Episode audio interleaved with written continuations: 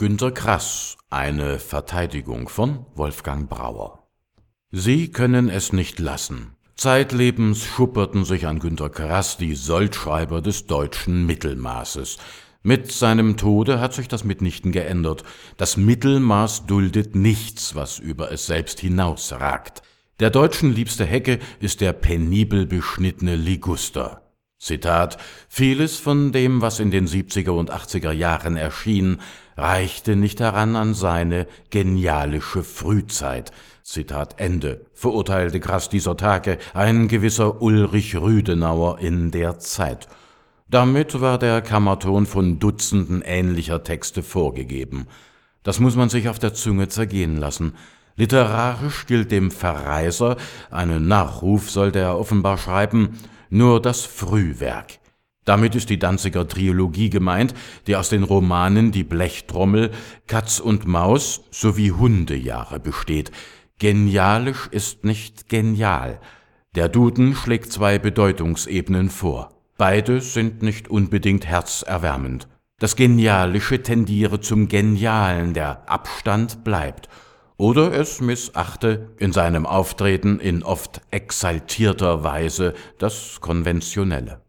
Das wäre die Verurteilung. Da will einer auf geradezu unverschämte Weise anders sein, und das geht nun gar nicht. Übrigens wurde auch die Blechtrommel nach ihrem Erscheinen von westdeutschen Literaturpäpsten als teilweise blasphemisch und obszön gegeißelt. Glücklicherweise schrieb Grass über das verloren gegangene Danzig, nicht über Hamburg oder Rostock. Völlig missverstanden begünstigte dies die Aufnahme des Buches in der alten Bundesrepublik. In der DDR hingegen landete es, auch durch die Wahl von Ort und Sujet bedingt, in den Giftschränken germanistischer Fachbibliotheken. Der Handlungsort wiederum sorgte dafür, dass der Roman im Westen in eine Reihe mit den Werken von James Joyce, Marcel Proust und William Faulkner gestellt wurde. Die hatten ihrerseits Städte, die es ihnen lange mitnichten dankten, in die Annalen der Weltliteratur gewuchtet. Gdansk wiederum dankte es Grass. Seit 2009 gibt es dort ein Günter Grass Museum. Die Stadt beteiligte sich trotz Aufforderung durch Lach Walesa nicht an der großen Hatz, die gegen den Schriftsteller veranstaltet wurde, nachdem dieser 2006 im Vorfeld der Veröffentlichung seines immer noch stark unterschätzten Erinnerungsbuches beim Häuten der Zwiebel seine Mitgliedschaft in der Waffen-SS-Division Freunsberg am Ende des Krieges eingeräumt hatte Wer sich erinnert, es ging förmlich ein erleichtertes Aufstöhnen durch den deutschen Blätterwald, endlich auch der.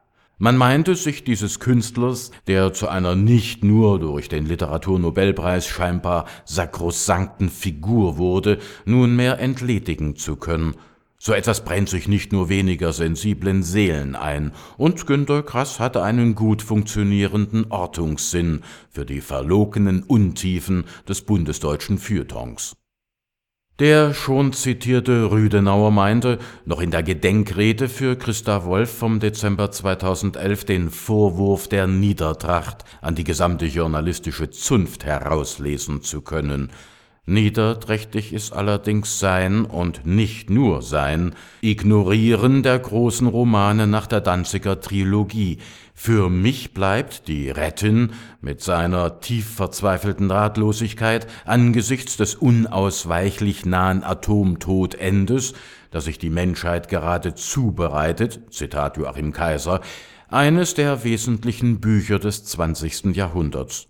Das betrifft auch die Novelle Im Krebsgang, in der Grass vermittels der Geschichte der Wilhelm Gustloff die Kontinuität faschistischen Denkens in Deutschland offenlegt.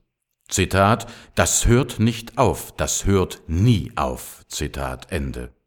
Ich schreibe diese Zeilen am 20. April, also Führers Geburtstag. In wenigen Stunden wird die NPD aus diesem Anlass nicht allzu weit entfernt von dem Haus, in dem ich wohne, durch Berlin marschieren. Die Staatsgewalt wird alles tun, um deren Grundrecht der Versammlungsfreiheit durchzusetzen. Nicht minder erledigt hat sich, meine ich, sein Wenderoman Ein weites Feld. Grass verwob in ihm auf gelegentlich durchaus verwirrende Weise Theodor Fontanes Bilanz der ersten mit Waffengewalt hergestellten Reichseinheit 1871 mit der eigenen Bilanz der durch Geldgewalt hergestellten zweiten Reichseinheit 1989. Beide Befunde sind vernichtend. Zudem maßte er sich an, die DDR als relativ kommode Diktatur zu bezeichnen unerhört. Ist es das, was die selbsternannten Qualitätsmedien unter dem Lack der Lobeshymnen so auf Abstand zu Günter Grass hält? Ehrlicher war da schon die kritische Reaktion westdeutscher Feuilletons mit Ausbrüchen maßlos gesteigerter Wut auf das weite Feld, wie sie Grass in seinem Werkstattbericht fünf Jahrzehnte beschreibt. Zitat Diesmal ging es mit erwachsenem Kalkül zu. Das Magazin Der Spiegel zeigte auf seiner Titelseite einen als namhaften Person erkennbaren Wüterich, der meinen Wälzer, immerhin 800 Seiten stark, mit deutlich zur Schau getragenem Vernichtungswillen zerriss. Zitat Ende. Kulturstaatsministerin Monika Grütters, CDU, stellte Günter Grass am Tage nach seinem Tode auf eine Stufe mit dem Nationalheiligen Johann Wolfgang von Goethe. Grütters wusste, was sie tat. Wer einmal in Walhalla aufgenommen wird, der ist für die Forderungen des Tages erledigt. Man kann auch mit ewigem Nachruhm töten. Grass hat das nicht verdient. Seine Bücher gehören gelesen, sie gehören in die Schulbibliotheken, aber die werden ja auch sukzessive abgeschafft.